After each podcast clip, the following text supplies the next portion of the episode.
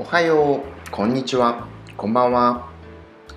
今日もこのポッドキャストを聞いてくれてありがとう。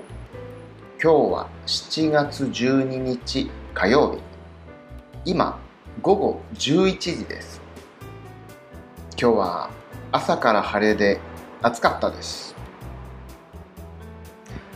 朝、菓子パンって言うのかな？クリームパン？2日前に買って残ってたんです。状態をよく見なかったんですよね。で朝ごはんにそれを一口くらい食べた時カビが全体に中にもうっすら生えていることに気がつきました。もちろん捨てましたが一口は確実に食べたのでお腹を壊すかなと思ったんですが大丈夫でした。そんなわけでまた明日。